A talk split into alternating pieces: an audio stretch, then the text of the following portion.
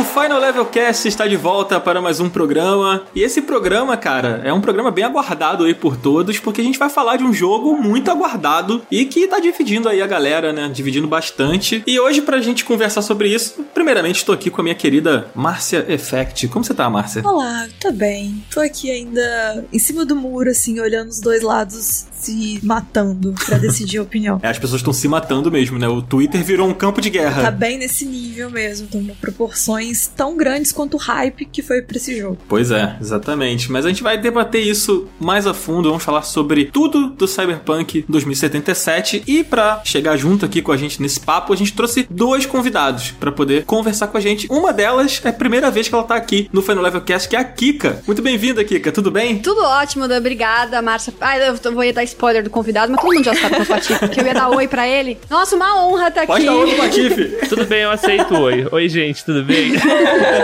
é bom que o Dan nem me apresentou dessa vez. Eu já cheguei, já tirei o tênis na porta. Já pode abrir a geladeira. Vou abastecer o filtro. Relaxa, tô em casa. Ô, uma honra participar. Eu adoro ouvir o Final Level Cast. É muito legal participar do podcast pra falar de Cyberpunk. Queria que o clima tivesse melhor, né? Mas é o que tem pra hoje. Essa festa virou um enterro. Não, não é assim A também. gente aqui estourando os balãozinhos neon. Não, não é assim também. Ah, eu acho que um pouquinho assim, porque seria mais legal se tivesse um, um clima mais legal, né? Ah, sim, com certeza. Mas a gente vai fazer um clima legal aqui. Aqui vai ser um espaço seguro pra gente Não, falar com certeza. positivamente. Exatamente. Final Level Cast é um lugar de alegria, né? Isso, exatamente. Aqui é um lugar legal. É isso. E Patife, como é que você tá, cara? Bem-vindo mais uma vez aqui no, no Final Level Cast. Você já é da casa, né? Pô, Gente, muito obrigado pelo convite. Meu cachorro tá vazando muito, porque eu não sei porque ele ficou louco. ele tá vazando um pouquinho, sim. Ih, Ele quer caramba. opinar sobre Cyberpunk também. Ele tá bravo porque desde que eu recebi Cyberpunk eu já não dou mais muita atenção pra ele, sabe? Ele tá se revelando também. Eu acho que ele tá triste porque não tem muito cachorro em Night City, né? É, tem uns É, gatinhos não perdidos, tem. né? Tem o gato, o cachorro não tem. Ele tá dando a opinião dele. É um absurdo, não tem cachorro. Ele tem um grauzinho ali de revolta, né? Mas enfim, eu gostei muito e, e é ruim mesmo, porque de fato criou esse clima dividido, né, com o Cyberpunk. Eu tô gostando muito, eu tô oficialmente jogando muito, assim, eu tô agora com umas 80 horinhas de jogo, mas é normal. A gente vai falar sobre isso porque eu, eu entendo também o motivo da galera que ficou revoltada. É, é isso que é foda, né? A gente que tá no meio termo aqui, a gente vê o que tá acontecendo de todos os lados e a gente foi acusado de muita coisa, a Kika também, que nem eu. Então, não é o clima de alegria que a gente esperava, né? No, no geral, assim. Mas ainda assim eu gostei do jogo, então vai ser legal. Total, a gente vai falar aí sobre isso tudo. Realmente esse clima de guerra é chato, é chato pra gente, é chato pra quem tá atacando também, porque as pessoas ficam se estressando, né? E, gente, vamos ser um pouquinho mais paz e amor, né? Não sai uma pessoa feliz dessa história. É. Ninguém tá feliz. Quem desgostou do jogo e tá reclamando não tá feliz. Quem tá reclamando de quem tá reclamando não tá feliz. Quem tá gostando não consegue também ficar feliz. Então, assim, não é bom pra Quem ninguém. desenvolveu o jogo não tá feliz porque tá trabalhando igual um condenado. Esses daí são os que estão menos Né? felizes aí. Esses aí definitivamente não estão felizes. Esses daí devem ter, assim, muitos meses que não tem um sorriso passando pelo rosto. Exatamente. Eu gosto, inclusive, daquela teoria do Ricardo, lá do Nautilus, de que o jogo verdadeiro foi escondido pelos desenvolvedores pra poder punir os chefes que fizeram eles trabalharem demais. É uma teoria interessante. Seria muito cyberpunk. Não, muito porque quem vai ter que trabalhar agora são eles, né? Então no final não seria muito esperto da parte deles. É, mas aí de repente eles, eles só abrem a gaveta, tá aqui o jogo pronto. Brincadeiras à parte, gente. Antes da gente partir para esse papo sobre o game, eu queria deixar aqui um agradecimento especial para a HyperX, que tá sempre com a gente aí ao longo desse 2020 turbulento, mas ela fez de tudo, né, Márcia, para poder facilitar a nossa vida e deixar as nossas vozes mais bonitas aqui com o Quadcast. Exatamente. E não só essa tecla que eu ando batendo há muito tempo, desde o dia que a gente percebeu, né? Como que a gente se sente abraçado quando ouve essas vozes aveludadas no nosso ouvido. É uma coisa que a gente tem que trazer sempre, porque realmente é isso. Às vezes a gente tanto esquece de falar no podcast, porque a gente fica feliz da vida ouvindo a voz do outro, e também é muito bom porque a gente passa a se ouvir gostando da nossa própria voz. É incrível. Exatamente. Valeu, HyperX, cara, fiquei até rouco aqui. a emoção na voz. Perdão, gente. Valeu, HyperX, obrigado, tamo junto. E essa voz rouca não tem nada a ver com o seu microfone Não, uma pastilha para o Dan. Uma pastilha. Então, bora, gente, vamos falar de Cyberpunk 2077. Bora. Bom,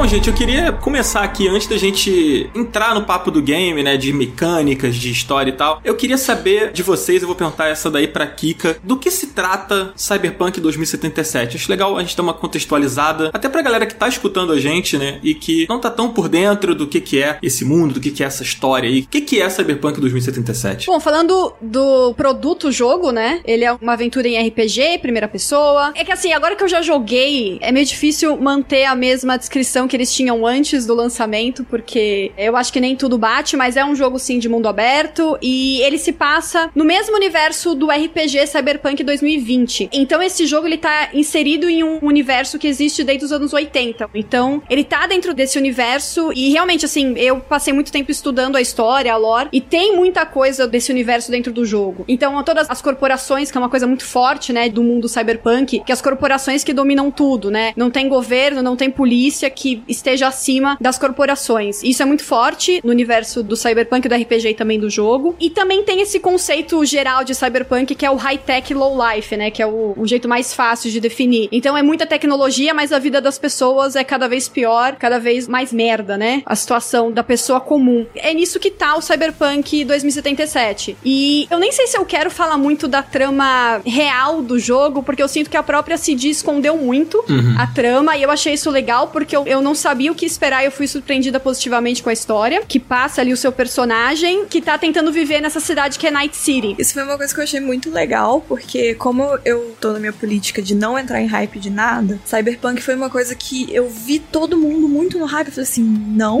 E aí eu me escondi, fechei, tranquei a porta do quarto. Então eu não vi trailer, eu não vi nada mais pra esse ano e etc. E quando eu comecei a jogar, eu fiquei no início assim, tá, mas o que, que é isso? O que, que vai acontecer? Qual que é a história? E no início, assim, minhas primeiras quatro horas, talvez, eu fiquei assim, gente, mas que jogo mais vazio, não sei, eu só vou andar por aí e fazer missão. E na hora que eu comecei a ver a trama de verdade, aí eu falei, ah, agora sim. E eu achei muito legal, realmente, eles terem escondido isso. Isso é um ponto muito positivo. É verdade, isso nos leva a pensar um pouco sobre o personagem, né? Quem é o personagem, quem é o Vi dentro desse contexto todo do Cyberpunk. Mas antes de a gente falar do Vi, eu queria fazer uma observação que isso que a Kika falou, né? Desse background do que é Night City ali, o que, que é o cenário onde Cyberpunk 2077 se passa. Cara, eu acho muito parecido com o subúrbio do Rio de Janeiro. É impressionante. Eu andando pela cidade, assim, quando você entra nas partes mais destruídas, assim, né? Você vê mais oprimidas, né? Aquele monte de saco de lixo, aquelas pessoas dormindo no É chão. muito Rio de Janeiro. É muito a realidade, assim, sabe? É impressionante que, tipo, isso eu acho que eles conseguiram colocar muito bem, principalmente no aspecto visual, que é, tipo, como seria o mundo se as coisas fossem pra esse caminho que Cyberpunk tomou, né? E eu acho que realmente seria exatamente aquilo ali, sabe? Essa coisa do. Como é que é? High-tech, low-life, é isso? High-tech low-life, é. É bem isso, a gente consegue ver isso no jogo. Mas aí eu vi, né? A gente tem que escolher as nossas origens. E, Patife, queria saber de você. Não sei qual foi a origem que você escolheu, não sei se você testou jogar nos outros caminhos. O que que você sentiu do Vi? Você acha que impacta diretamente na história do personagem, dependendo do caminho que você escolheu trilhar? Você sentiu isso? Cara, eu fiz todas as possibilidades, fiz todos os começos, né? E terminei com dois. Eu terminei com Corp e Nômade. Já vou jogar uma polêmica. Nômade é o certo a se jogar no jogo, tá? Fica a dica. Ah, é. Qualquer outro é errado. É mesmo, porque eu olhei o Nomad e eu fiz, ah, esse é o que eu menos gostei. Ele é o certo, já vou dar esse spoiler, ele é o certo. Mas no final das contas, ela impacta muito mais na personalidade, né, do Vi, do que tudo. Porque eu não sei, eu joguei só o jogo dublado, eu não joguei com o idioma original. E a minha Corp, minha Vi Corp, ela é muito babaca. E eu adoro isso nela, assim. Tipo, toda resposta, né, que eu tenho como Corp, que no final das contas é isso. Quando você escolhe a sua origem, o que vai mudar é o prólogo do seu jogo e opções de conversa ao longo do jogo inteiro, né? Então você vai ter algumas respostas quando você é corporativa com um teor corporativo e tal. E sempre que eu escolho a resposta corporativa, ela é muito agressiva e escrota. E eu adoro isso, eu acho maravilhoso, assim. tipo, ela, a hora que você fala, você tem a opção corporativa, você coloca, você tem uma opção, mas ela não necessariamente se comunica exatamente daquele jeito que tá escrito. E normalmente vem uma porrada com quem ela tá falando, assim. Que é muito do cenário de Cyberpunk, né? Que Kika falou. É, eu joguei o RPG de mesa recentemente no, no cenário Cyberpunk. Não foi o Cyberpunk em si, eu joguei Shadowrun, mas se passa num cenário Cyberpunk. E essa experiência de você viver o RPG, ver o RPG ali no jogo, isso pra mim foi o que me conquistou muito, assim, né? Então, quando eles apresentam o universo ali no prólogo, capítulo 1 e tal, por muitas vezes eu me senti tomando decisões como o V tomaria, com aquela imersão do RPG mesmo, que a gente só sente no RPG de mesa, sabe? Então, de você tá conhecendo esse mundo novo, de você estar tá interagindo com essas mecânicas muito legais. E eu sinto que eu criei, obviamente, uma linha do que eu achava que o meu V faria, tanto a minha V Corp quanto o meu V Nômade, e eu tentava seguir uma linha de respostas, por mais que não seja necessariamente o que eu, Patife, considero o mais correto ou mais legal. Então isso foi muito legal, porque ao longo da aventura eu fui me sentindo muito imerso na ideia de personagem que eu tive, sabe? Então o meu Nômade é muito mais bonzinho, ele é muito mais ir pelo lado legal, por ajudar as pessoas, e as respostas eu sinto que refletiam muito isso, enquanto a minha Corp era para ser mais escrotizadona mesmo, mais dar porrada, e eu consegui, tipo, levar esse caminho da Corp inteiro e, e não me sentir fora do personagem. Eu acho que isso foi muito da hora, sabe? Imaginar, eu joguei um pouquinho, não joguei muito, não. É, uma coisa que eu senti que tem relação com isso que você falou, Patife, é que na verdade essa foi a minha primeira decepção com o jogo. Eu não sei se eu tinha uma falsa expectativa de que a gente teria uma liberdade mais próxima de um jogo de RPG no momento da criação do personagem. Não sei se isso era uma falsa expectativa minha ou se acreditei no conto do Vigalho. Eu sinto que o jogo, ele conta a história do Vi. A história do Vi, ela é bem scriptada, sabe? E mesmo que você tenha opções de diálogo, mesmo que você tenha um caminho diferente para seguir em alguns momentos, tem quests que você vai pegar ou não pegar dependendo do que você fizer, eu sinto que eu não tô vivendo a minha história dentro do Cyberpunk, sabe? É a história de um personagem pronto. E inclusive, eu não sei se vocês passaram por isso no jogo, mas eu fiz uma quest e eu não vou me lembrar quem era o nome do personagem que me chamou assim. É, eu fiz ontem. É, a personagem, ela chama você de Vincent, não é isso? E o meu foi Valerie, eu acho. É Valerie. É, é isso. E aí, isso daí, a princípio eu pensei, o nome Vi é um nome extremamente genérico, né? para você poder se sentir o personagem ali, Vi é o que você quiser. E no fim das contas não é muito isso. Na verdade, você tá jogando com um personagem pronto, que já tem um destino traçado ali. E eu senti que por mais que eu tentasse fugir desse roteiro do personagem, eu não conseguia. Eu conseguia mais nas sidequests, mas na história principal, principalmente, assim, era como se a sidequest fosse um outro jogo e a história principal fosse um, um outro jogo, sabe? Eu não sei se, se isso refletiu na experiência de vocês, assim, mas eu me decepcionei um pouco com isso, sabe? Que tem a criação de personagem, tem essa coisa toda, mas no fim das contas eu senti que isso não impactou tanto na narrativa do jogo, sabe? Eu entendo o que você tá falando, porque eu também senti isso. No final das contas, a gente se sente preso a um script, né? No final das contas mesmo, assim, você percebe que você afeta o fim dessa história dele, do arco narrativo, mas no final das contas você só é uma peça dentro desse jogo. Hoje, quando eu olho, né, até para analisar essa questão também, que foi uma questão que no começo eu me senti meio tipo assim, poxa, mas por que que eu, eu fiz aquilo, né? Eu escolhi outro personagem, e aí de fato, que eu te falei, apesar de sentir que dentro da personalidade das respostas tava aquele passado, né? Então tava o passado nômade, ou tava o passado corporativo do meu personagem, eu sei o que você tá falando porque de fato a gente se sente amarrado nessa história. E depois que eu zerei, depois que eu fiz os outros finais, e depois que eu parei para analisar tudo, eu percebi que na verdade o V, ele é só uma peça importante dentro da história da Arasaka, que é a grande megacorp que eu acho que o jogo trabalha. E que para mim isso também é um grande defeito do jogo, assim, dentro do cenário de Cyberpunk, eles trabalharam muito bem a Arasaka, muito bem, muito bem. A história dela tá muito bem definida. Se você tira o V dessa história e analisa só o plot da Arasaka, é fenomenal. E ainda mais para quem jogou o RPG clássico, então a gente encontra com personagens clássicos. O próprio Johnny, né? A relação do Johnny é muito mais com a Arasaka do que com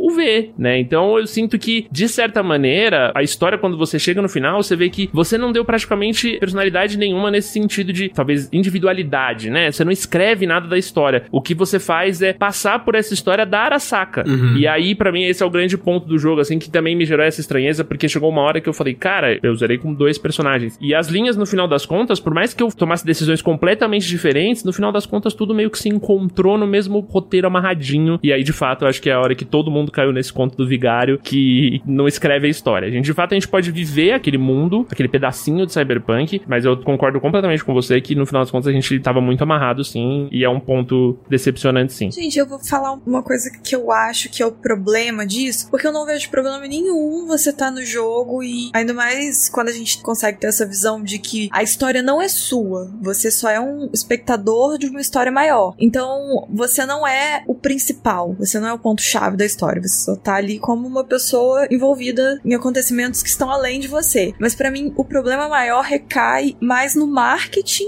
uhum. do jogo em relação a isso do que no jogo em si. Porque a gente vê anúncios assim, Cyberpunk, seja o que você quiser. E aí bate muito nessa tecla de que você vai ser o que você quiser, fazer o que você quiser, e você fica com isso na cabeça. Só que quando você tá de fato jogando, é faça o que você quiser e seja o que quiser até certo ponto. Então acho que daí vem mais uma decepção do que talvez se não tivesse sido falado tanto dessa forma. Para mim, isso que é. é o que mais incomoda. Eu concordo 100%. Eu acho que o grande problema foi eles decidirem fazer o marketing falando de seja quem você quiser, seja a lenda de Night City. Não é isso o jogo. E eu não sei se eles decidiram fazer um marketing, uma divulgação tão forte nesses elementos, porque eles não queriam contar a história, eles não queriam dar a entender qual seria a sua história no jogo. É porque isso parece muito coisa do início, se você pegar para pensar. É, então. Porque no início você quer isso, né? Exato. No início você tá lá para ser a lenda de Night City, para entrar na série A, né? Que acho que ficou em português. Isso. E depois o jogo vai completamente pro outro lado. É, então. E assim, em entrevistas, em alguns Night City Wires, em algumas entrevistas menores, eles chegaram a falar que não, não é um jogo completamente livre. A gente ainda tem uma história que a gente quer contar daquele personagem, daquele V. Mas eu acho que isso ficou muito discreto, porque eu lembro que no dia do lançamento do jogo, talvez tenha aparecido para vocês também post patrocinado no Twitter. Uhum, falando sobre o jogo. E falava assim: ah, liberdade, coloque os cibernéticos que você quiser, modifique seu corpo e seja a lenda de Night City. Só que o jogo não é isso. Então, assim, a pessoa que for com essa mentalidade pro jogo, ela vai procurar uma coisa que o jogo não tem necessariamente. E assim, o que o jogo tem é muito bom e eles deviam ter focado mais em falar no que o jogo realmente é do que ficar puxando pra essa parte da liberdade que eu realmente acho que não faz muito sentido. A liberdade que você tem é de ser o V que você quer ser, mas ainda é o V, ainda é a V, não é qualquer pessoa. E é uma opção, tipo assim, você tem a liberdade de ser o V que você quiser entre esses, sei lá, três. Não é tão aberto também. Então, assim, eu sinto muito que quem fez isso, pegou o conceito dessa campanha, dessas publicidades, não teve acesso ao jogo, ou se teve, teve acesso só, assim, as primeiras horas, porque realmente não faz sentido é. focarem tanto em liberdade, seja o que você quiser, sendo que a ideia do jogo não é essa, não é você ser livre. A ideia do jogo é, assim como o Pati falou, é contar uma história de mega corporações, e justamente, eu acho que isso faz muito sentido, ser uma história de mega corporações no universo onde ninguém tá acima delas, não faz sentido você ser vendido como uma história de que você vai ser livre e fazer o que quiser. São coisas conflitantes. É, a impressão que eu tenho é que esse problema, ele acaba refletindo até na própria gameplay, assim. para mim, pelo menos, quando eu me dei conta de que os elementos de RPG do jogo se limitavam ao menu, aquelas coisas ali de subir o nível, comprar uma perícia, não sei o que, eu fui percebendo que talvez não precisasse nem ter isso tudo, sabe? Tanta personalização, tanta coisa, porque a impressão que eu tenho é que o jogo ele funciona muito mais como um jogo de ação, com uma história maneira e tal, num mundo que é interessante, que você tem vontade de explorar, estar ali. Apesar de eu ter minhas ressalvas com o mundo, eu falo mais pra frente, mas tu que um RPG mesmo, sabe? Ah, eu acho que ele é muito RPG, viu? Eu já discordo de você. Você acha? Eu acho que ele é de interpretação total o jogo, que nem o Patife falou no começo. Você tem que definir uma personalidade pro seu V e seguir com ela, porque você não consegue ir definindo pelo que você acha, porque você não é parte daquele mundo. Eu, Kika, eu não vivo no mundo cyberpunk, graças a Deus.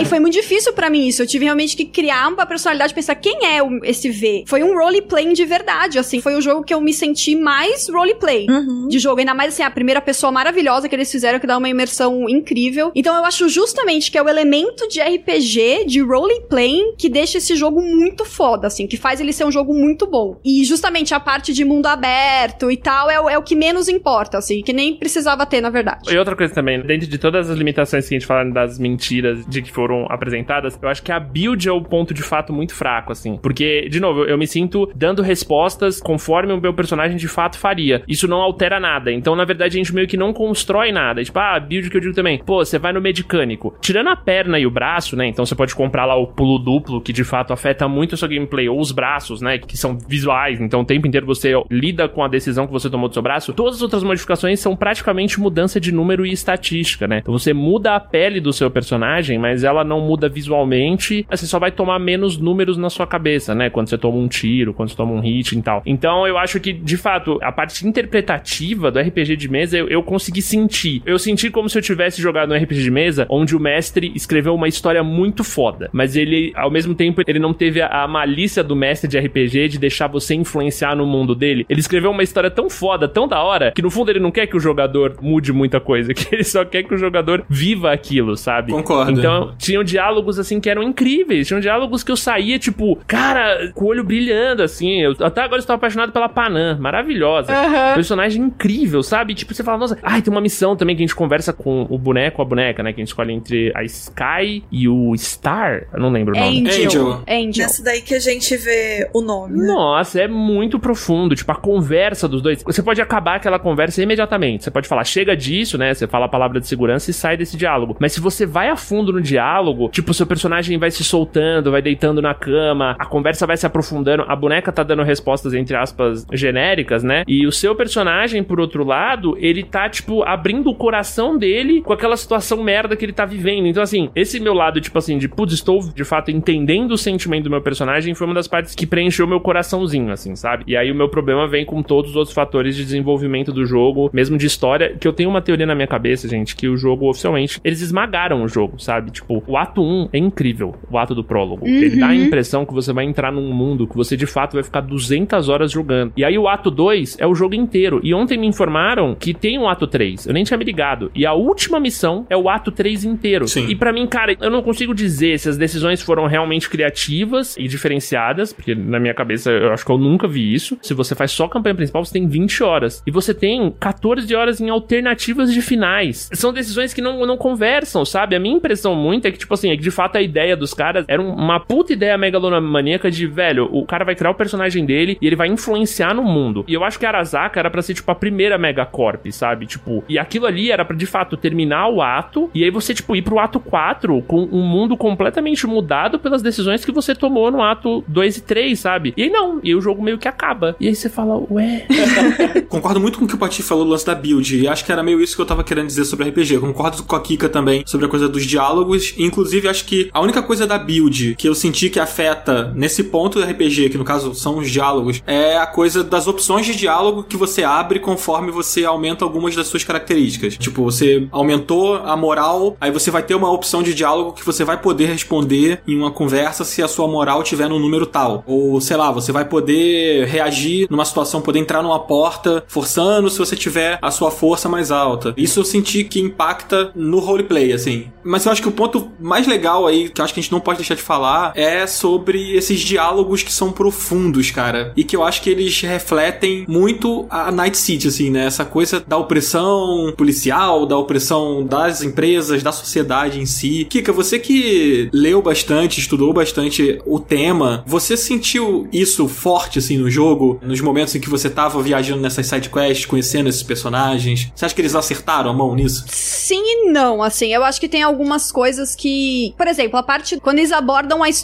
do Johnny Silverhand, por exemplo, eu achei tudo aquilo incrível. Eu que tinha lido as histórias do RPG, né, sei lá, dos anos 80, o, o que eles escreveram, e poder ver aquilo no jogo foi maravilhoso. A primeira cena que aparece, eu fiquei, meu, eu não acredito, eu fiquei de boca aberta, falando, não acredito que eles fizeram isso. Eu me senti presenteada, assim, com as cenas. Em questão do mundo, assim, eu acho que eles podiam ter abordado mais as outras gangues. Eu senti um pouco falta disso. A gente entrou muito em contato com os Maelstrom durante o jogo. Eu não sei se eu perdi alguma quest que entra mais em contato com outras gangues, mas eu senti que elas foram um pouco aproveitadas. Elas podiam ter sido melhor aproveitadas do que só, sei lá, serem os seus inimigos do jogo, né? Só bonecos para você matar no mundo aberto. Corporações eu gostei que eles focaram na Arasaka, porque a Arasaka tem uma história muito conectada com Night City, né? Toda a história de Night City se mistura muito com a história da própria Arasaka, na lore do universo, né? Então eu acho que não tinha muito outra escolha pro jogo, mesmo porque a história do Johnny Silverhand também é muito misturada com a história da Arasaka. Eu gostei que o foco foi nela. A gente vê um pouco da Militech, né? Mas mesmo na própria história do mundo, tem algumas corporações que existem ali, mas que nem são tão abordadas assim. É, Arasaka e a Militech são as mais recentes, assim, porque elas estiveram em guerra recentemente e alteraram toda a história de Night City. Eu senti falta das gangues, dizendo de coisa que eu achei que podia ter abordado um pouco melhor as gangues, com certeza. Kika, sabe uma coisa que eu fiquei, que você falou das gangues também? Eu também senti muito isso que você falou. Eu sinto que tudo o que eles apresentaram foi mal aproveitado no final das contas, sabe? As gangues eu senti muito isso, porque no final das contas você vai andando pela rua e de acordo com a região que você tá, só muda o visual da gangue. A gente tem pouquíssimo envolvimento uhum. e parece que eles queriam que a gente se envolvesse, né? Então, tipo, eles apresentam, por exemplo, lá o padre. É um baita personagem que parece ser muito legal e, cara, tem muito pouco envolvimento com ele, assim. É, a gente tem um pouco mais com a Hanako por causa da região Sim. que rola a trama principal. Mas eu fui sentindo, tipo, por exemplo, o, o Trauma Team, né? O Trauma Team, se não me engano, tem até um. Eu não sei se é um livro ou uma HQ. É uma história em quadrinho. É, e, cara, e o Team, quando você vê aquilo na primeira cena daquela primeira missão ali. Nossa, é animal. É muito animal. Você fala, velho, que da hora. Tipo, se eu mexer com qualquer pessoa muito rica, eu tô ferrado. Porque o Team vai chegar com tudo, né? E a gente, de fato, tem até uma relação, né? No, logo no começo do jogo ali. E depois, eles esquecem o Trauma Team, vira um mob no meio do mapa. Beleza, se você bater nele, ele é muito forte. Mas é isso. Não, não aparece, eles não abordam. isso é a parte triste, que é o que decepciona também no final das contas. Eu adorei o jogo. Mas quando eu terminei, aí eu olhei e falei, meu, eles não abordaram nada da Militech, praticamente. É, Maelstrom a gente tem uma outra missão e a gente Tem começa... os Voodoo Boys, né? Que eu esqueci dos Voodoo Boys, desculpa. Ah, é, os Voodoo Boys, Voodoo Boys. Tem os Voodoo Boys que a gente também tem missão com eles. Os Voodoo Boys foi o que eu mais gostei, assim. Pô, e é irado. E é aquilo, é aquela missão e ponto final, sabe? Ai, gente, eu não sei. É, é que eu gostei muito. E aí, é- no final dos contos, o meu sentimento é sempre isso: de, putz, podiam ter aproveitado isso, podiam ter aproveitado aquilo, sabe? Eu sinto que muito desse problema que o Patife tá falando é porque eles inflaram tanto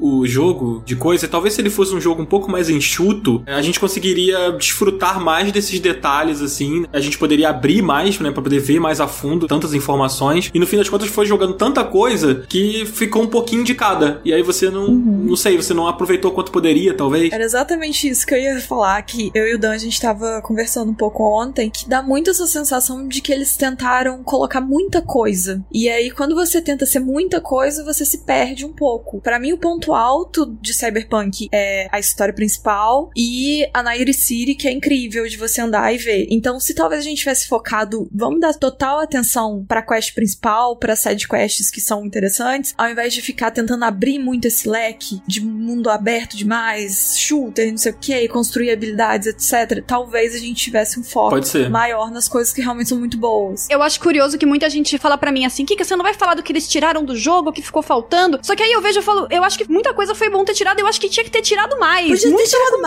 contrário. eu acho que o jogo tinha que ter menos coisa do que ele tem, porque aí eles provavelmente poderiam dar mais foco, que nem você falou, no que importa, e provavelmente iam ter tempo de entregar um jogo Sim. pronto. Seria melhor pra todo mundo. A gente tem essa coisa ultimamente, a indústria AAA, às vezes ela fica cavando a própria cova dessa coisa de querer ser tudo muito grande, tudo muito, tipo, ai, um jogo vai ter 80 horas, vai ter não sei qual tamanho de mapa. E assim, é legal na ideia, mas são poucas as pessoas que de fato vão extrair tanto tempo e tanta coisa de um jogo só. E eu sinto que às vezes se a indústria tirasse um pouco essa visão de sempre ser um jogo muito longo, um mapa muito grande, talvez a gente teria um impacto muito maior e melhor na experiência, tanto de quem produz, que provavelmente isso impactar nos crunches da vida, e também nas experiências, porque a gente ia conseguir ter produtos mais focados na parte boa, ao invés de abrir esse leque com umas coisas que às vezes a maioria não vai nem aproveitar do jeito que se vende, né? Tipo, muitas horas, não é todo mundo que de fato vai enfiar a cabeça num jogo só e aproveitar tanto, então eu não sei, eu tenho essa visão de indústria que talvez se a gente tivesse coisas mais enxutas, a gente teria um proveito maior pra todo mundo. Eu concordo. E, e quando a gente pensa também no mundo que foi criado ali, né, que é colocado à nossa disposição, é um ponto que eu acho que pra mim pegou muito, assim, que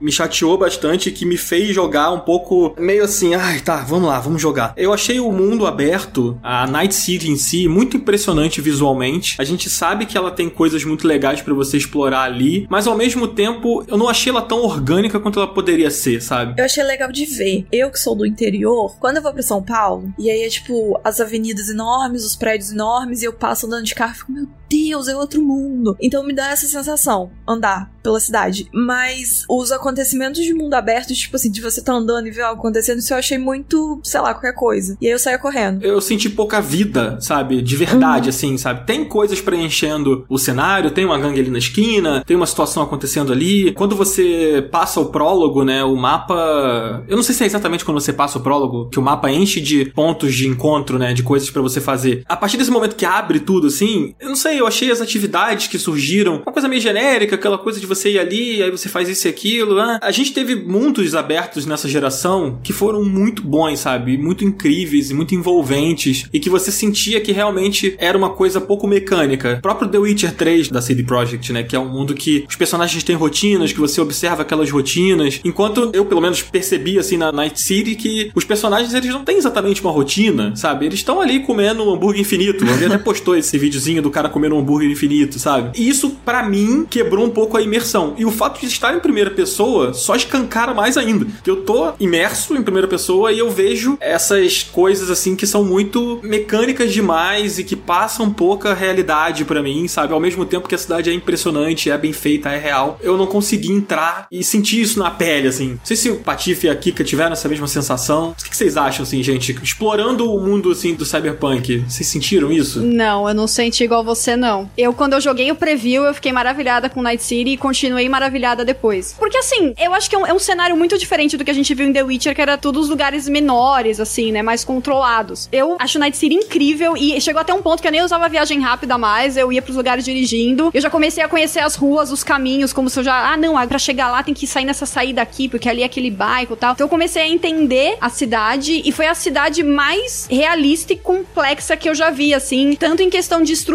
tem saída de ponte, tem bifurcação nas estradas, que aí tem uma que é saída, outra não é saída, via expressa. Eu achei isso muito incrível. Eu gostei demais de Night City, da cidade. O mundo aberto, eu concordo com você. Aqueles ícones azuis, né, que são os ícones de mundo aberto, que é, sei lá, assalto Isso. em andamento, lugar É. de gangue. Aí, sei lá, chegou um ponto que eu falei, não, eu não sou justiceira, sabe?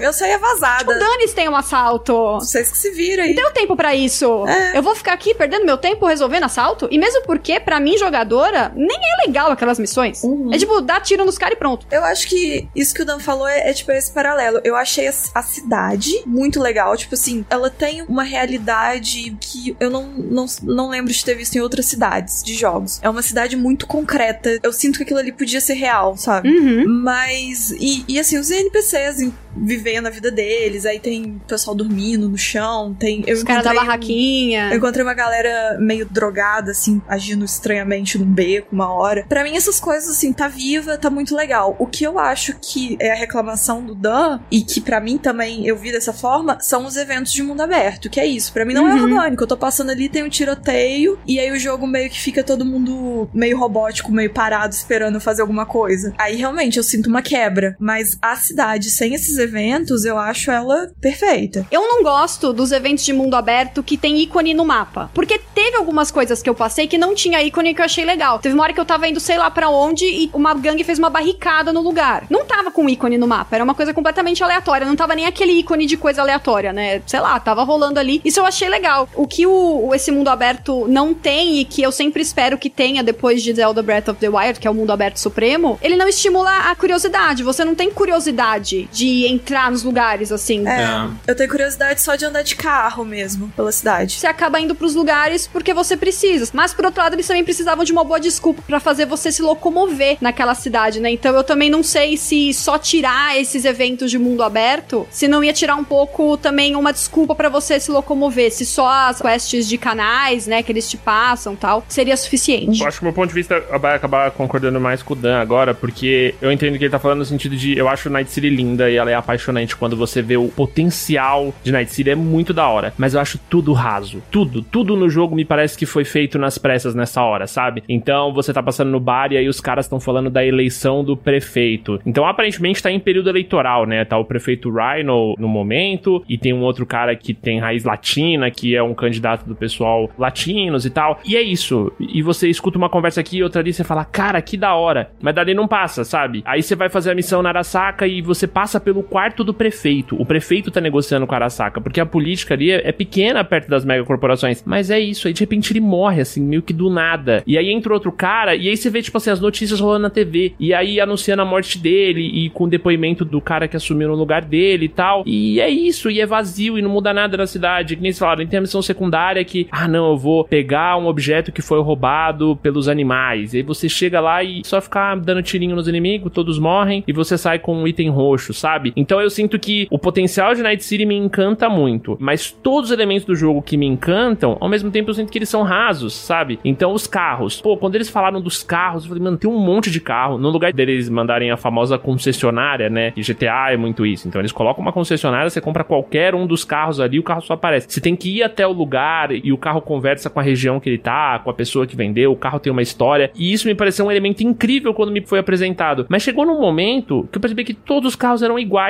E o que muda é tipo, ah, esse aqui faz uma curva um pouquinho pior, esse aqui anda um pouquinho mais rápido. Mas é bem discreta essa mudança, assim. É muito discreta, assim, não muda nada. Porque no final das contas, se você de fato não for usar o Fast Travel, eu usei muito pouco também, você só vai do ponto A ao ponto B e não, não importa muito. Então, ah, não, tem as corridas de rua. E aí você vai fazer a missão da corrida de rua e, e é vazio de novo, e é raso, sabe? Aí você faz e é divertido, é uma experiência de Night City, meio que dane-se também, assim. Não é nada que te aprofunda naquele universo. Então, eu, de novo, eu sou apaixonado por Night City. Eu entendo quando vocês falam isso, porque de fato é muito vivo, né? Mas eu acho que é só a primeira camada do vivo. E isso me frustra muito. Tipo, quando vai ter uma entrevista para falar sobre a Arasaka e as pessoas xingam a Arasaka, isso é da hora. Mas você não vê aquilo é, acontecendo de maneira vívida, senão numa campanha principal, sabe? Então, todos os elementos que ao mesmo tempo me fazem eu me apaixonar por Night City são elementos que me fazem ver que parece que o jogo foi muito apressado. Porque é tudo raso. Uhum. Todos esses pontos que não é campanha principal ou é missão secundária com algum personagem importante acaba ficando muito raso. Depois que eu zerei o jogo, isso ficou muito mais claro para mim, sabe? Eu acho que até os reviews que vieram logo de cara do jogo, eles não pegaram muito isso, assim. Nosso tempo de review, além de tudo, ele era curto. A gente recebeu uma versão fechada, né? E tudo mais. E aí, quando a gente joga pela primeira vez o jogo, a impressão que ele te dá é que você vai ficar 200 horas mergulhado em Night City, preocupado com quem vai ser o prefeito que vai ganhar ou coisa do tipo. E no final das contas, meio que não muda nada, sabe? E aí eu acho que daí vem a frustração muito forte logo em seguida, assim. Eu acho que um ponto que a gente começou a bater agora, um dos meus principais incômodos, assim, nessa questão das coisas serem rasas, e aí me incomodou mais ainda porque muita gente comprou uma justificativa, que é a seguinte: eu senti muito em alguns momentos, e aí vou jogar pra saber a opinião de vocês também. Da minha parte, é um ponto que me incomoda particularmente mais. Por exemplo, sexualização feminina é algo que meu olho já é mais treinado para pegar na sutileza. E eu senti muito isso em Cyberpunk, e ok, tem toda a questão do tema, trazer isso como uma crítica e etc, etc. Não é esse o ponto, mas eu sinto que em algumas coisas que estão ali, elas estão ali só por estar tá ali e não necessariamente para gerar um pensamento, ter alguma crítica. Então, por exemplo, coisas que me incomodaram um pouco foi todas as publicidades são sexualizadas. É tudo pornografia. São todas, é tipo 99% são publicidades com algum cunho sexual e sem necessidade. E a maioria também voltada para essa sexualização apenas para mulher, muito pouca coisa com homem. E uma outra coisa também que me incomodou um tiquinho no inicinho foi piadinhas com gordofobia, com o Dex, que eu também achei meio desnecessário. Aí eu reclamei um pouco disso no Twitter, das vezes que eu vi, e veio muita gente justificar que é uma crítica a essa sociedade, que não sei o quê. E eu entendo a parte da crítica, porque realmente a temática cyberpunk vai trazer essa podridão da humanidade também, mas eu sinto que muita coisa da forma que foi colocada no jogo, algumas pessoas compraram isso como uma crítica, mas tem muita coisa que eu sinto que tá ali, tipo assim,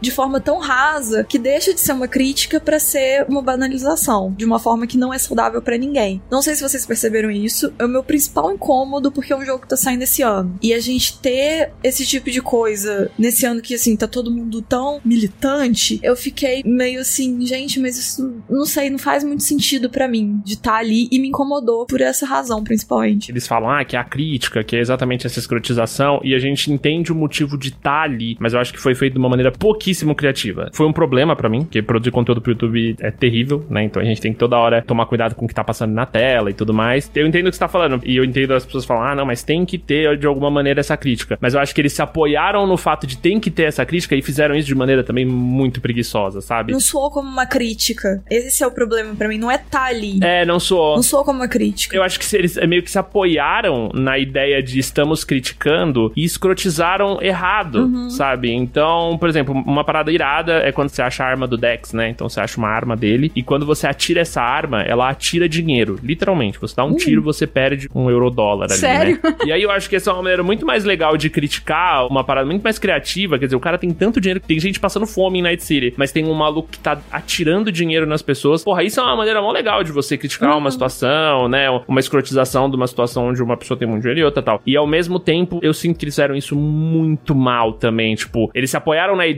de, ah, esse cenário cyberpunk é realmente escroto, com não ter crítica nenhuma, né? Tem uns ads que tratam de suicídio, é um em específico que é terrível, uhum. é abominável, assim. Não existe crítica nenhuma por trás dele, é muito escroto. E a maioria dos de prostituição é, são mulheres gemendo o tempo inteiro, então você entra num elevador e, e é gemido, e eles se apoiaram no fato de poder colocar isso, e eles, entre aspas, colocaram a crítica deles, mas eu também sinto que isso foi muito mal feito, assim, tipo, que não uhum. critiquem nada, sabe? Não traz nenhum problema real da sociedade, eles só escancaram é, a escrotidão. Eu não acho que de maneira nenhuma eles chegaram a conseguir criticar a escrotidão, e isso me incomodou bastante também. É, e eu acho que, que agrava essa sensação da Márcia também, de quem tá com esse sentimento, você tem a opção de se entregar à escrotidão. Tem algumas linhas de diálogo que você vai falar que podem ajudar a somar o linguajar que não é tão legal. Você pode, por mais que você esteja vivendo uma situação de urgência no jogo, né? Porque a história do Vi é uma história o tempo inteiro urgente gente, mas você pode parar e conversar com uma prostituta na rua e levar ela pro motel, porque sim, né? Afinal de contas, o tempo é seu amigo, sabe? e também tem a coisa da polícia que ela é extremamente violenta. Logo no início do jogo você tem uma situação que a polícia tá cercando um carro e aí mata os caras e tal, né? E aí tem um diálogo rápido entre você e o, e o Jack, né? Sobre isso. Você para, tipo, num sinal, assim. É bem no prólogo, né? Essa cena. Uhum. Pelo menos para mim foi assim, né? Eu joguei de Nomad. Eu não sei se nos outros É, canais. acho que todo é mundo é tudo igual. igual. Sim, é. sim. E ao mesmo tempo você depois é amigão da polícia, sabe? E tá fazendo missão pra polícia, porque é uma opção sua fazer essas paradas. E aí os caras te ligam, e aí, sabe? As coisas, ao mesmo tempo que tem a crítica, você sabe, a polícia é truculenta, é, as corporações dominando o mundo, não sei o que lá, tudo oprimido. E ao mesmo tempo você tem a opção de se relacionar com esse mundo de uma forma que não necessariamente é negativa. Eu entendo que é- existe a crítica, não sei o que, ah, mas é, você pode olhar do ponto de vista do tipo, cara, até você está propenso a estar no meio de toda essa bagunça, dependendo das suas escolhas, dependendo do que você quer falar. Mas será que é legal ter essa opção de você poder mergulhar nisso também, sabe? Será que o protagonista tem que estar dentro, assim? Por mais que a escolha seja sua, sabe? Eu não sei. Então, pra mim é tipo assim, eu vou citar um exemplo que eu falei no Twitter, que foi com outro personagem, não vou falar quem, mas eu peguei um outro personagem. A primeira fala que eu tive a opção de diálogo, eu achei meio desrespeitosa, assim. Foi uma fala que foi dirigida a uma personagem feminina que eu não tinha visto nunca em nenhum outro momento, e foi de uma forma muito desrespeitosa. Desrespeitosa no nível de quando um cara mexe com você na rua. Eu não gostei, eu me senti meio mal, e o que me incomodou dessa fala não foi ter um personagem falando esse tipo de coisa, porque um personagem falar isso entra naquela questão de a gente está num universo que é meio podre, as pessoas são assim. E ok, tudo bem a gente ter personagens fazendo coisas assim. Só que me incomoda colocar isso como uma opção pro jogador falar, sem você evidenciar que isso é errado. Enfim, na verdade eu acho que não tem justificativa pra você botar uma fala. Aí aí eu vou abrir o leque, não necessariamente eu tive essa experiência com outros temas, mas eu acho que não existe em nenhum jogo, em nenhuma circunstância, você colocar uma fala que seja preconceituosa, racista, etc, na boca do seu personagem como uma opção. Eu acho que o limite é meio que esse, assim. Não acho certo a gente colocar coisas que hoje no real são problemáticas como uma opção pro jogador, porque a gente banaliza isso como se fosse uma coisa ok. E igual antes o, o Patife tava falando da Corp dele, que é uma babaca, etc. E tipo, legal, a minha também é super babaca. Eu entrei no personagem de às vezes ser meio babaca com as pessoas, só que é uma babaquice diferente, sabe? Você ser um, personagem babaca de tratar mal alguém, etc. E você ser um babaca em cima de coisas que são temas sérios. Então isso me incomoda, isso eu achei um pouco errado. Não vou falar que acontece muito, eu peguei só essa situação específica que me incomodou, porque eu acho errado sair da boca do meu personagem. Tipo assim, quando eu escolho, eu aperto o botão pra ele falar aquilo. Isso eu achei muito errado. Não tem crítica, em nenhum momento evidencia que aquilo é crítica, e eu sinto que muita gente comprou a justificativa de que é uma crítica pra ignorar que é um pouco errado. Tem umas coisas, porque assim, pra mim não se justifica, e eu vou pegar o exemplo do Dex, por exemplo, umas três vezes que o Jack e a Vi estavam conversando, ou com o próprio Dex, ou entre si, eles fizeram piadas ou apontaram o fato dele ser gordo de alguma forma. E eu não vejo necessidade disso, eu não sei pra que isso tá ali, de fazer uma piada com gordo. Então é esse tipo de coisa que eu acho que tá deslocada e não faz sentido, ainda por cima porque não tem nenhum teor de crítica nisso. Tem só tá ali por tá. Eu ia falar isso. O meu maior problema é que não tem proposta nenhuma de reflexão sobre o assunto. Só por fazer. Não tem proposta. É só o assunto jogado. Tipo É. igual o do Dex, a primeira vez que você encontra o Dex, eu acho que ele fala, ah, eu sou o Dex em carne e osso. E aí o seu personagem comenta, é mais carne do que osso. E acabou, o assunto É continua. um jeito estranho de abordar um tema delicado no final das contas, porque não tem abordagem nenhuma. É só utilizar ele, não propõe reflexão nenhuma. Eu entendo o que você tá falando, que eu, eu senti a mesma coisa muitas vezes. E ele espera que a gente tome a iniciativa de questionar o tema no nosso mundo aqui fora, externo. Porque lá dentro mesmo, Uhum. não muda absolutamente nada, assim. É, só, é simplesmente estar ali, ponto final. É, sabe? eu acho que quem tem o, o background do Cyberpunk, assim, quem conhece bastante do universo, vai lidar com essas situações de uma maneira um pouco diferente. Porque já tá esperando um pouco isso, sabe? Já sabe que os personagens vão falar desse jeito, que o mundo é assim, que as coisas são escrotas. Mas eu acho que nem todo mundo tem esse background, sabe? Amigo, mas eu acho que mesmo assim, sabe? Eu acho que tá errado mesmo É, eu assim. também acho. O jogo tá saindo esse ano. Um problema que eu tenho visto também é que tem muita gente tratando o jogo como se fosse algo real. Não é, aquilo é um produto construído por outras pessoas. Então tudo que tá ali, alguém pensou e colocou ali. E tipo assim, dá pra você ser escroto sem você ser escroto desse jeito. Certamente. Vou pegar uma situação que aconteceu de uma forma e poderia ter acontecido pior. Tem um- uma parte que eu vou num hotel e aí eu vou lidar com a recepcionista e ela pegou pra avisar avisar alguém, eu não queria que ela avisasse. Nas minhas opções de diálogo lá, eu respondo ela e eu trato ela igual um lixo. Eu viro e falo assim, mas por que, que você fez isso? Alguém te pediu? Ah, eu pedi pra você. Você só faz o que você é pedido pra fazer, que não sei o que lá. E ok, eu fui muito babaca. Eu fui muito escrota com ela. E ok, fui escrota do jeito, entre muitas aspas, ok. E é uma personagem que ela tem um sotaque. Um sotaque mais oriental, talvez, não sei. E seguindo essa linha dessas coisas que eles fizeram em outros momentos, o meu personagem sendo babaca poderia ter sido babaca indo pro lado de criticar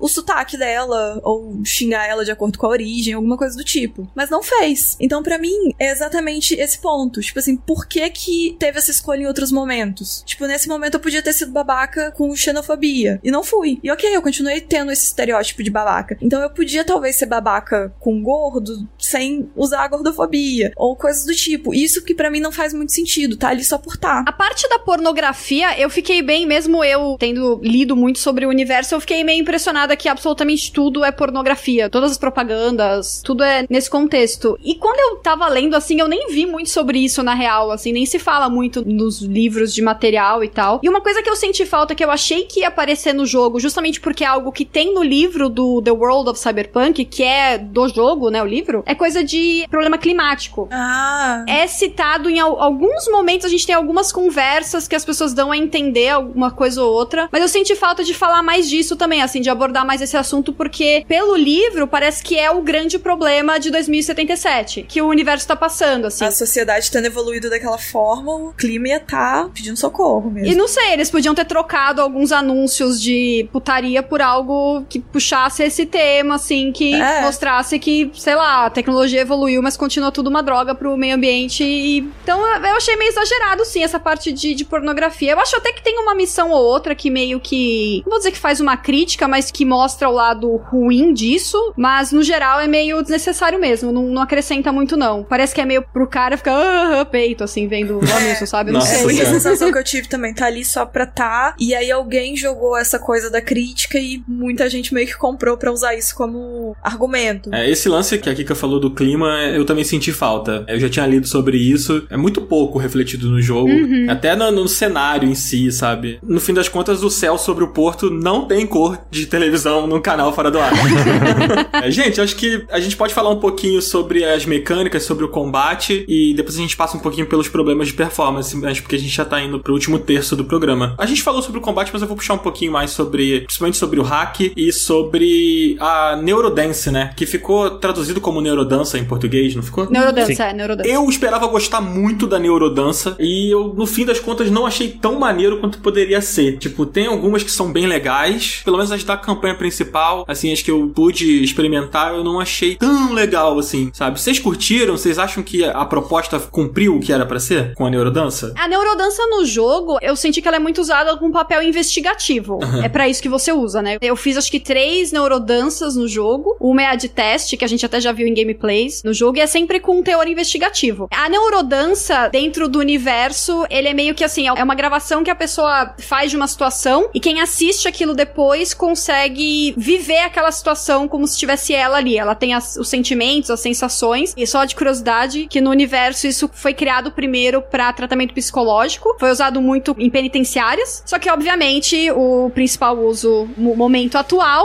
em 2077, é entretenimento do tipo que vocês estão pensando mesmo. e a gente vê muito isso no jogo, né? A galera lá com a clean. Como tudo no jogo. É, pois é, né? Mas não é o- a origem principal da neurodança. Ela não surgiu pra isso. Ela só foi adaptada, mas ela surgiu como tratamento psicológico, terapia psicológica, né? A neurodança. E aí no jogo você usa ela como investigativo. Eu achei legal. Eles melhoraram ela do preview que eu joguei, que era de junho, a build, e do jogo final. Foi muito mais difícil pra mim na build. Eu fiquei bem perdida quando joguei o preview. E no jogo final já tava bem melhor, a neurodança. Mas é negócio investigativo. Eu achei legal. Não sei se eu esperava algo muito diferente dela, não. Não sei se ter neurodanças aleatórias pra você assistir, mas aí também, sei lá, acho que aí é colocar coisa demais no jogo que não ia acrescentar muito. E você, Assim, a primeira vez que você faz, eu acho que é muito legal, porque esse fator investigativo nos games é maneiro e tal. Eu acho que as missões principais e até a, a maioria das secundárias, elas dão uma variedade de gameplay bem legal, né? Então tem uma que você manda no drone, tem uma que você tem que fazer mais furtivo, tem uma que alguém vai estar na sua cabeça. Então sempre você vai tendo essas mudancinhas de vibe pra também não ficar sempre a mesma coisa, né? Acho que é a diferença de um Cyberpunk, de um GTA pra outros jogos, assim. Eu fiz três personagens, né? Dois eu joguei bastante e um eu parei exatamente na missão da neurodança, assim, porque eu não aguentava mais repetir a missão da neurodança. Que a primeira vez que você faz é legal. A segunda vez que você faz é chatinha. A terceira vez é insuportável. Porque você já sabe as falas do personagem, quando que ela vai vir, sabe? Aham. Eu fiz excessivamente aquela que eles até mostraram no trailer, que é a do maluco que vai assaltar a lojinha, Uhum, né? sim. Cara, eu já ia avançando exatamente pro momento certo pra eu já escanear o que tinha que escanear e sair logo daquela neurodança, sabe? De novo, é um elemento legal uma vez que você faz, assim. E eu achei que se repetiu bastante, né? Só na campanha principal são duas ou três. E nunca é, tipo, só uma neurodança, né? São duas neurodanças. Então, muito legal, mas chato ao mesmo tempo. Eu acho que se ela fosse utilizada, talvez, pra sei lá, por exemplo, você vai fazer uma missão que você vai ter que é, invadir um lugar específico. E aí você leva a neurodança pra hora que você tá lá, pra poder ver o movimento dos caras que trabalham no lugar, mapear as coisas, sabe? Sim. Porque no fim das contas ela só serve como um elemento narrativo. Tipo, você, quando faz a neurodança, você descobre pra onde você tem que ir pra poder fazer alguma coisa tal, porque ali você ouviu uma conversa que entregou o seu próximo passo. Na gameplay em si, não é utilizada, sabe? Talvez se ela fosse usada fora desse momento de cutscene que você conversa com o personagem e aí depois você entra na neurodança, talvez eu acharia ela mais interessante, sabe? É, o problema também era ser guiada, né? Cada passo que você dá nas, da campanha principal, você. Ah, agora faça isso, faça É. aquilo. Exatamente. Eu acho que isso é legal se a neurodança em si, se ela tivesse mais elementos escondidos, né? Menos coisas obrigatórias, mas que abrissem, nem que seja novos diálogos, sabe? Aham. Nessa que eu falei do assalto, você pode escanear uma cliente da loja que tomou um socão na cara, né? Se, se você escanear ela, tinha que ser opcional pra você perguntar: ah, mas a gente não consegue encontrar essa pessoa. Você entendeu? Eu não sei. Eu, eu queria um pouco mais do que só ficar escaneando coisas que o jogo tá me mandando escanear, assim.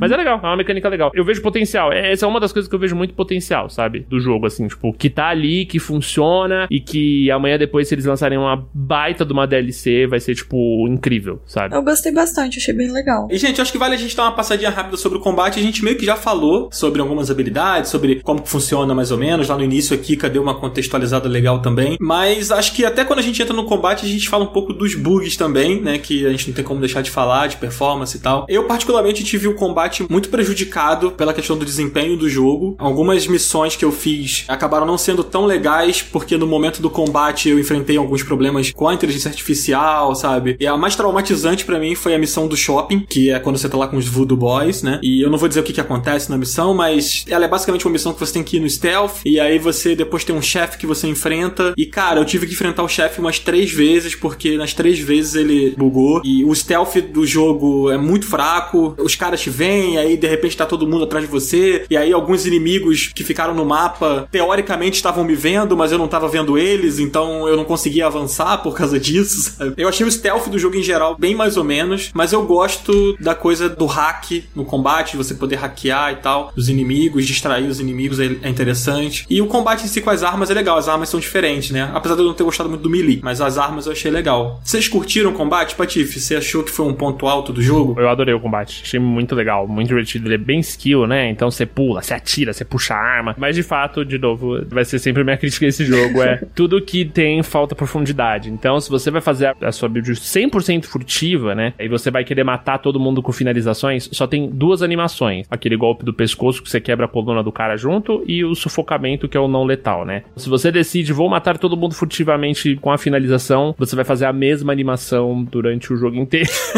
o que eu optei por fazer foi variar a minha estratégia, sabe? Então eu chegava, matava um, dois caras furtivamente, o terceiro eu já tava furtivo ainda pra ter o bônus de crítico e dava headshot e com silenciador. Então a build eu acho que conversa muito bem com combate, sabe? Todas as builds no final das contas ajudam muito o combate. E a variedade é muito legal. Então aí você puxa uma espada, você bate com a espada, meu braço tirava míssel. Porra, irado, você tira míssel, voa braço pra cima.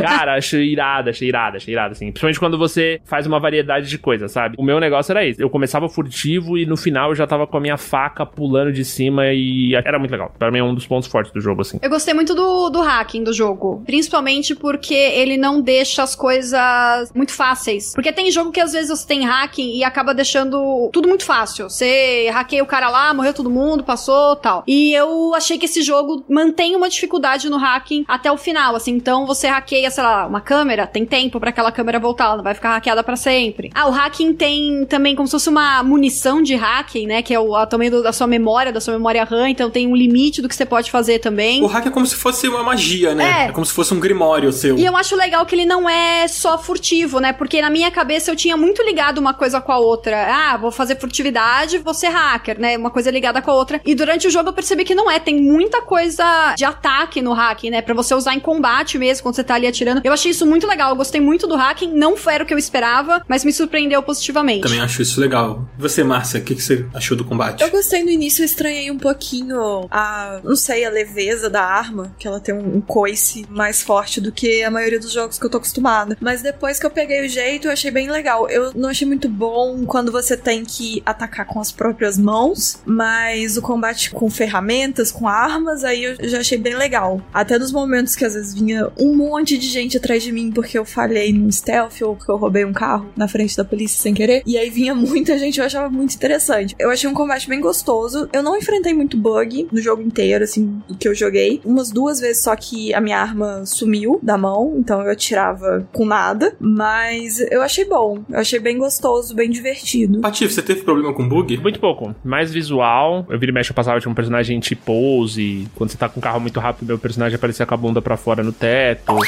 meu jogo crashou uma vez antes do patch do Day One. E depois disso não mais. Os bugs que eu tive foram mais engraçados do que me atrapalharam. assim. E você, Kika, você passou por alguma situação assim? Também foi bug muito bobo, assim, também esses que o Pati falou. Bug que você dá risada quando acontece, nada que atrapalhe a experiência. Meu jogo não crashou nenhuma vez. Eu tive uma queda de frame significativa antes do patch de dia 1, né, lá no começo. No final, o meu chefe final, ele ficou travado no cenário. Mas como eu sou bundona, eu nem achei ruim, porque foi mais fácil matar. ah, pode me culpar, pode tirar minha carteirinha gamer. Ele engasgou no cenário ali, mas foi praticamente isso. Eu tive sorte. E não é nem porque meu computador é bom, porque muita gente fala, ah, esses youtubers têm computador da NASA. Não é isso, porque tem amigo meu com computador melhor que o meu, que liga o Ray Tracing e o jogo cracha. Caramba. Não é, é sorte. Eu fui premiada, meu jogo tá perfeito. É, eu joguei no, no Series S e.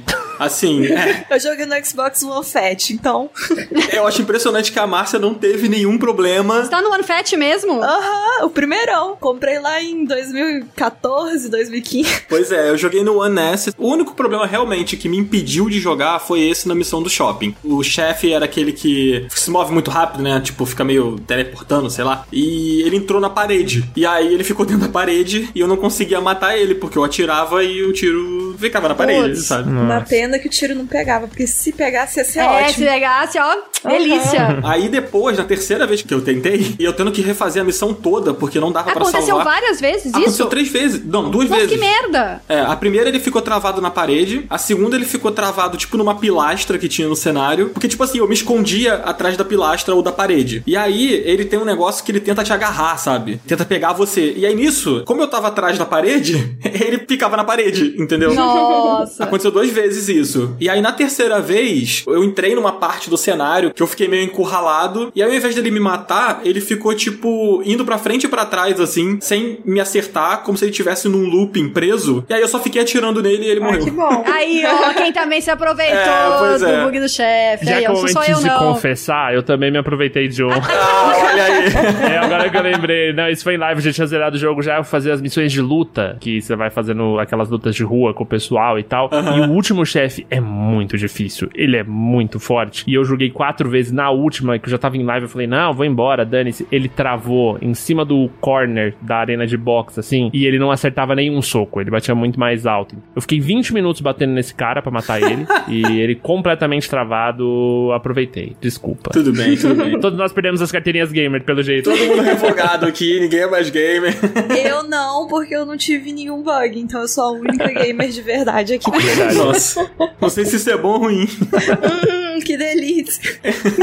Gente, esse papo foi muito maneiro. A gente tá agora realmente indo pra nossa reta final. Mas antes da gente encerrar, eu acho que a gente tem que jogar aqui a pergunta que é a derradeira e que eu acho que é que muita gente que tá escutando a gente aqui tá querendo saber. Vale a pena jogar Cyberpunk 2077 agora? Vamos lá, depende de alguns fatores. Primeiro depende da plataforma que você vai jogar. Se você for jogar em console base, assim, a chance de você ter problema é muito grande. PC também é grande, Assim, a minha relutância em, em recomendar é por causa disso, porque o jogo tá dando problema para muita gente, não importa o quão bom seja o seu computador e tudo mais. Então, tem que ver se a pessoa, assim, se ela não conseguir jogar agora por problemas técnicos, se ela se arriscar agora e se tiver ok jogar e se não tiver ok esperar alguns meses pro jogo sair. Eu amei o jogo, eu gostei muito dele, eu joguei compulsivamente, assim como eu não jogava um jogo há muito tempo. Eu tava jogando Cyberpunk quando eu não tava, eu queria estar tá jogando Cyberpunk. Eu gostei muito, mas eu acho que a pessoa tem que alinhar muito bem o que ele é. Isso é muito importante, porque se a pessoa for esperar um jogo que é um sandbox, que ela vai ficar fazendo qualquer coisa na cidade, loucuras e tal, não é isso que é o jogo. Ele é um jogo que tem uma história, tem uma imersão muito grande. A, a câmera em primeira pessoa nesse jogo é incrível, ela é muito cinematográfica. Tem uma cena que todos vocês já passaram, não vou falar aqui porque é uma das melhores cenas do jogo. É a cena que meio que muda tudo, vocês sabem qual que eu tô falando. Uhum. E eu me sentia lá, assim. Eu me sentia naquele lugar, naquela situação, respiração ofegante, assistindo aquilo. É um jogo muito imersivo, ele é RPGzão, interpretação. Você vai passar muito tempo definindo a personalidade do seu personagem, conversando com outras pessoas, tomando decisões que, assim, várias decisões pequenas que não são óbvias quando você tá tomando elas. Não vem escrito do lado ser agressivo, ser legal, ser bonzinho. Você tem que interpretar e ir levando a conversa. Então, esses aspectos do jogo são incríveis e se a pessoa tiver procurando algo que seja assim e curta um jogo desse estilo, eu recomendo sim, porque com certeza vai curtir, porque nesses aspectos o jogo é muito bom. E você,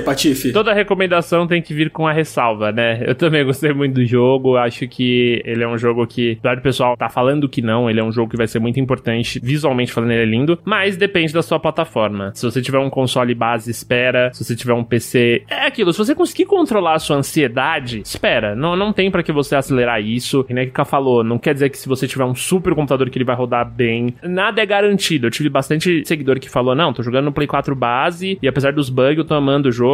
Então assim, o que eu te recomendaria é para ter a melhor experiência possível, de fato, espera até o jogo tá redondinho. Não tem nenhum grande spoiler que você precisa se preocupar. Afinal de contas é um RPG, tem sete finais diferentes. Então, não acho que é um jogo que você tem que oficialmente zerar muito rápido, sabe? Diferente de um God of War quando foi na época, assim, que eu acho que tinham spoilers que podiam estragar a experiência e tudo mais. Dessa vez dá para esperar, dá pra esperar ter uma condição melhor de jogo e vai valer a pena porque eu achei um jogo muito bom também. Eu gostei muito, assim. Visualmente ele é impressionante, tô jogando no Ultra com Ray Tracing e tal, e eu nunca vi nada parecido, assim. A ambientação, né? Que falou, a primeira pessoa dele é, é maravilhosa, é, a história é muito boa, e se eu pudesse só fazer uma comparação com o jogo, eu tava comparando esses dias com meus amigos e eu comparei ele com Watch Dogs 1, que eu, eu sinto que teve o mesmo lançamento que o Cyberpunk numa escala só um pouco menor por causa da época, mas também era um jogo de promessas, também é um jogo que angariou meio que o mesmo público, assim, que é essa mistura de público de GTA e público que gostava de um temas mais tecnológicos, e o Watch Dogs 1 meio que decepcionou. E quando saiu o Watch Dogs 2, o Watch Dogs 2 é muito bom, porque a gente sabia o potencial que o Watch Dogs 1 tinha, né? Só que não foi aproveitado. E o Cyberpunk eu sinto que o potencial dele vai ser mais aproveitado daqui a um tempo. Então, se você conseguir segurar a sua ansiedade, eu recomendaria você esperar. E até porque a PlayStation tá dando dor de cabeça com reembolso também, então nem vale o teste. Se você tiver no PC, talvez até você consiga pegar, testar e não funcionar, você pegar o reembolso rápido. O Xbox também. Mas, cara, a minha dica no momento, apesar de eu ter amado o jogo, é se der, segura. Espera um pouquinho, fevereiro, março ali, acho que vai estar tá redondinho. Olha, eu vou acrescentar uma coisa, na opinião de vocês, que é o seguinte: é um jogo que tava todo mundo hypado, e assim que saiu, eu senti que a comoção que tava desse hype positivo, ela virou para todo mundo criticar e jogar vendo bug, vendo probleminha. Então, é um tipo de jogo que geralmente a gente corre para jogar porque tá todo mundo no hype e a gente quer entrar no hype também. Mas como o Cyberpunk saiu com diversos bugs e alguns problemas mais sérios tecnicamente para alguns e é o que a Kika falou que é meio sorte, então eu acho que todo mundo tem até a ganhar mais esperando um pouco, porque aí você vai daqui a um tempo o preço vai abaixar, já vai ter corrigido muita coisa e a gente já vai ter essa nuvem dessa coisa negativa de reclamar do jogo, a gente já vai ter saído um pouco disso. Então, querendo ou não, a gente é influenciado pelas coisas que a gente tá vendo. Se você ficar vendo todo mundo reclamando de um jogo, quando você pegar para jogar, a sua visão das coisas vai estar tá um pouco balançada para um lado ou pro outro, não tem jeito. Então, assim, a minha visão também, além dessas vantagens de já ter algumas correções, o preço já tá menor, você ainda sai dessa nuvem de opiniões de todo lado para você aproveitar a experiência de uma forma mais limpa daqui a um tempo, quando a poeira tiver abaixado um pouco. Justo. Cara, eu concordo muito com o que vocês falaram, mas assim, eu digo que eu não recomendo jogar o jogo agora. Ah, mas eu tô ansioso. Mano, segura a ansiedade aí, respira, conta até três. Tem um monte de jogo bom que saiu esse ano. E agora, nessa reta final do ano, inclusive, tiveram jogos muito legais saindo. Então, acho que vale dar uma segurada assim, esperar se a CD Projekt vai cumprir as suas promessas, porque afinal de contas, as promessas que eles fizeram até o lançamento, eles não cumpriram muitas delas. Então eu acho que tem que esperar e assim, eu acredito que eles vão corrigir o jogo e acho que daqui a um tempo o jogo vai estar tá bem legal, porque ele tem um potencial muito grande. Eu acredito que isso vai acontecer, mas acho que agora, nesse momento, não é o melhor momento, não. Acho que você vai acabar se estressando. Ainda mais fim de ano, né? A galera tá entrando aí de férias, recesso, não sei o quê. Pega um jogo que você sabe que você não vai ter dor de cabeça. Exatamente, melhor.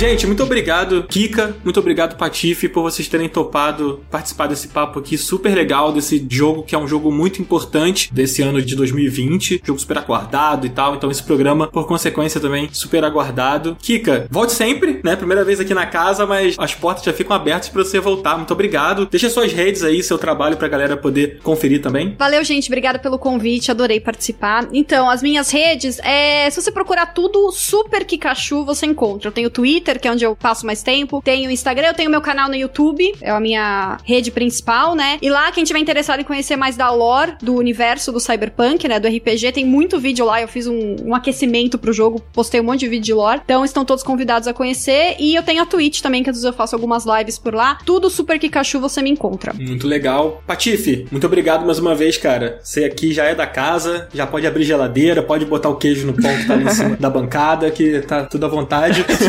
Fala aí pra galera também onde encontrar seu trampo e muito obrigado, cara. Gente, muito obrigado pelo convite, foi muito legal. Vou te falar, o lançamento conturbado de Cyberpunk é bom porque conversar sobre Cyberpunk é muito legal. então, né, a parte positiva de tudo isso aqui é um debate, sempre um debate bacana. Obrigado pelo convite, obrigado a todo mundo, foi um prazer gravar, ainda mais também com a Kika, que tá fazendo um conteúdo incrível do Cyberpunk. E minhas redes são Patife, é só procurar que tamo por aí, por YouTube, tamo na Twitch, tamo no Twitter, tamo no Instagram, só buscar Patife que eu apareço lá e sempre tem alguma coisa. Hoje a gente tá falando de videogame, a gente tá falando de comida. Então são duas coisas que eu gosto bastante. São os, os principais temas. é, nesse ano, principalmente, né? Então, videogame e comida. É, não tem muito o que fazer além. Reclamar da pandemia. Mas é um prazer. Obrigado, viu, gente? Precisando só chamar. Valeu, Valeu Patife. Obrigado você. Inclusive, falando em comida, né? Esse episódio aqui, ele vai estar tá saindo... Eu não sei exatamente o dia que ele tá saindo, mas é muito próximo do Natal. Então, Feliz Natal pra todo mundo e que vocês comam bastante rabanada, chocotone, hum. ou o que vocês gostarem de comer aí na ceia de vocês. Uva passa, uva passa. Aí, não sei. Aí é o próximo episódio com temas polêmicos. Uma passa. Chocotone ou panetone? Ixi. Dá um podcast inteiro. Nossa senhora, com certeza. Já fica aí então no ar para essa possibilidade de comidas de Natal no próximo podcast. gente, dá o like no Spotify, segue a gente aqui no Spotify, manda um e-mail pra gente lá no contato, entra no nosso grupo Telegram, né, Márcia? Exatamente. Pra poder interagir lá com a gente. Fala lá com a gente, mostra os seus bugs engraçados de Cyberpunk lá pra gente. É uma parte boa, né? Do jogo tá com esses problemas é que a gente ri, a gente a se gente diverte aí com esses.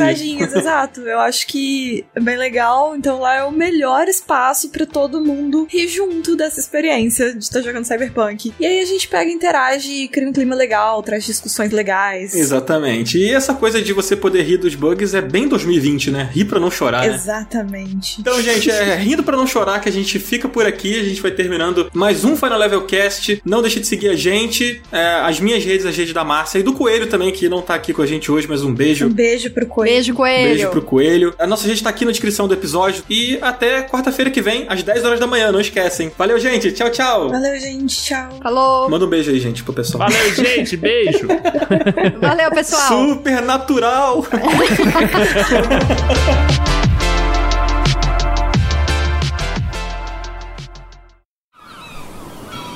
Este podcast foi editado pela Maremoto.